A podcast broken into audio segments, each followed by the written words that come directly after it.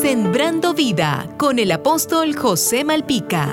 Como dijimos en el micro anterior, todo ser humano necesita relacionarse con otras personas porque es una necesidad básica de todo hombre o mujer para poder alcanzar su propósito en la vida. Además hablamos que el inicio de toda relación comienza en la relación del hombre y la mujer para establecer una familia según el designio de Dios.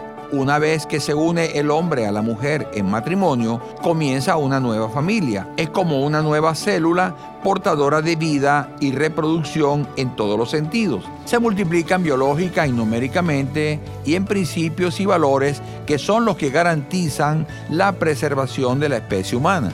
Además de todo esto, Dios establece un orden en la familia y designa una autoridad alguien a quien pedirle cuentas por ella y seguidamente transfiere a esa persona uno de sus mayores atributos como es la paternidad.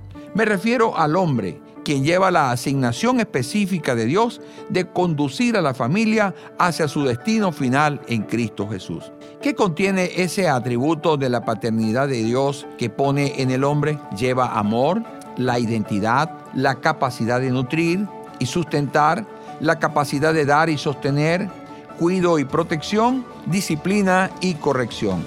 ¿Se da cuenta ahora? Cuando el padre falta en la familia, es como un barco a la deriva que solo se sostiene por la misericordia de Dios.